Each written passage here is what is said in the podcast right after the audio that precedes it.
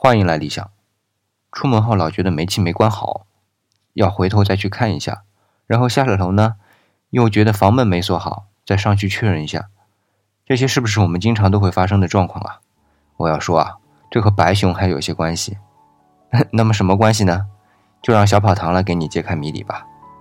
更多思想陪读，请关注 FM 幺五八六二三七。每天几分钟，做你的思想陪读。我是小跑堂。今天上午呢，老毛病又犯了。出门到了地库，准备开车上班，却突然心生疑惑：哎，我到底锁门了没有？哈，不知道你是否也和我一样，也有类似的强迫症？提到强迫症呢，我们通常会想到一丝不苟的室内摆设，不停的洗手消毒，老是检查门窗和煤气开关等等。但事实上，这种强迫症只能算是小儿科。根据科学研究，严重的强迫症患者未必会有那些常见的外在行为，最让他们困扰的，反而是他们心中那些不请自来的执念，就是抹不去、根深蒂固的想法。这些执念呢，在脑海中盘旋不去，霸占你所有的思考空间，甚至。让你一辈子都摆脱不掉。有些人会注意到，生活中常常会发生这样的事情：被传为禁书的书，反而会引诱越多的人去搜集。如罗密欧与朱丽叶一般充满了禁忌和阻挠的恋情，反而会令人更加难以自拔。而如果你歇斯底里的强迫自己一定要完成某个目标，那下场多半不如你预期的好。这些现象的产生背后的作用机制，其实和人内心深处对禁忌的反抗和对越轨的渴望有关系。英国的大卫·亚当是目前全球顶尖的科学期刊《自然》的作家兼编辑，他最新的一本著作叫《停不下来的人》，书中就提到了一个有趣的心理学效应，叫“白熊效应”。为什么叫这个名字呢？据说，俄国著名的小说家托尔斯泰，他小时候呢，会和他的哥哥妹妹玩一个游戏，就是要加入一个秘密社团，而加入的唯一条件就是要站在房间的角落，而且呢，你不可以想到北极熊。但是无论怎么努力，托尔斯泰和他的兄妹们都做不到。后来这件事情啊。不知怎么就出现在百年之后的美国杂志《花花公子》的一篇文章中，恰好被一个心理系的学生看到了。这个人的名字叫丹尼尔·维格纳。后来呢，丹尼尔·维格纳成为了哈佛大学的心理学专家。所以说，我们的这个阅读面啊，还是应该广泛一些啊！你看人家浏览了《花花公子》，也能够有重大的收获。当然，说到底还得分人。那么，丹尼尔·维格纳对《花花公子》当中的这段文字念念不忘。在一九八零年代呢，他就以科学的方法，请一些学生啊重现了托尔斯泰的实验。他让这些学生呢必须努力不去想白熊。学生很快就发现，要不想白熊，实在是太难了。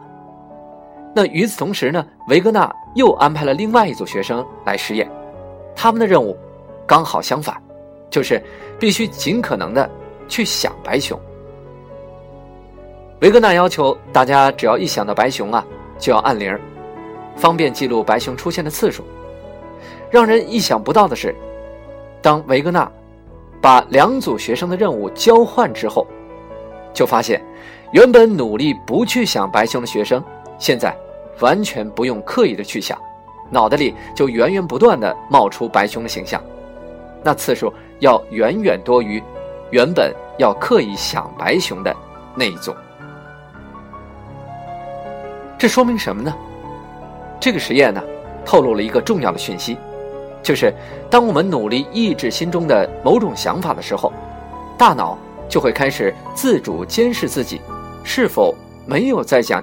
没有在想这件事儿，反而呢，就会想的更多，而且你越是用力的压抑，等到不需要压抑的时候，那个念头反而出现的更加频繁。也就是说，在压抑之后，有可能出现反弹的效果。那么这种情况就被心理学家们称为“白熊效应”。这就可以解释为什么失眠的人，如果担心自己睡不好，那就更容易失眠；而失恋的人，努力想忘记那些伤了自己心的恋人，结果却发现对方的形象在脑海中愈加清晰，内心苦不堪言。想到了有一位励志主播毛毛虫，他曾写过的一句话，叫“忍住了不去看你，却忍不住想你”。忍呢，肯定是忍不住的，那越忍，就会越想。这种心情，估计很多人都有过。那么，有没有好的解决方法呢？研究也显示，当我们使用替代方案。来取代白熊的联想，就能够减少反弹的效果。这就好比当我们到了一个新的地方去旅行，常常能够忘掉原本的烦恼一样。所以啊，如果想真正的忘掉一件事情，最好的方法就是千万不要刻意的去忘掉，不要把某件事情看得非忘记不可，好好的把注意力转移到自己日常的生活工作中。那时间久了。自然就会淡忘。换句话说，我们只能够去努力的记忆，而忘记呢，是不能勉强的，只能够顺应自然。这就是人类思维的规律。听起来不错哟，但是我的困惑还是不能解决。那今天早上出门以后，我到底锁没锁门呢？心里又开始嘀咕了。好吧，不去想了。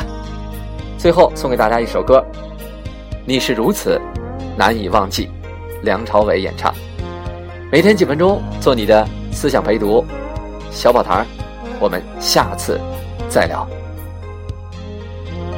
早已知道爱情是难舍难离，早已知道爱一个人不该死心塌地，早已不再相信所谓天长地久的结局。所以我习惯了，所以我习惯在人来人去中保持清醒，所以我习惯戴上面具，不再为谁付出真心。但为何还是把你藏在心里？为什么还是等着你的消息？我怎能告诉自己，说我一点都不在意？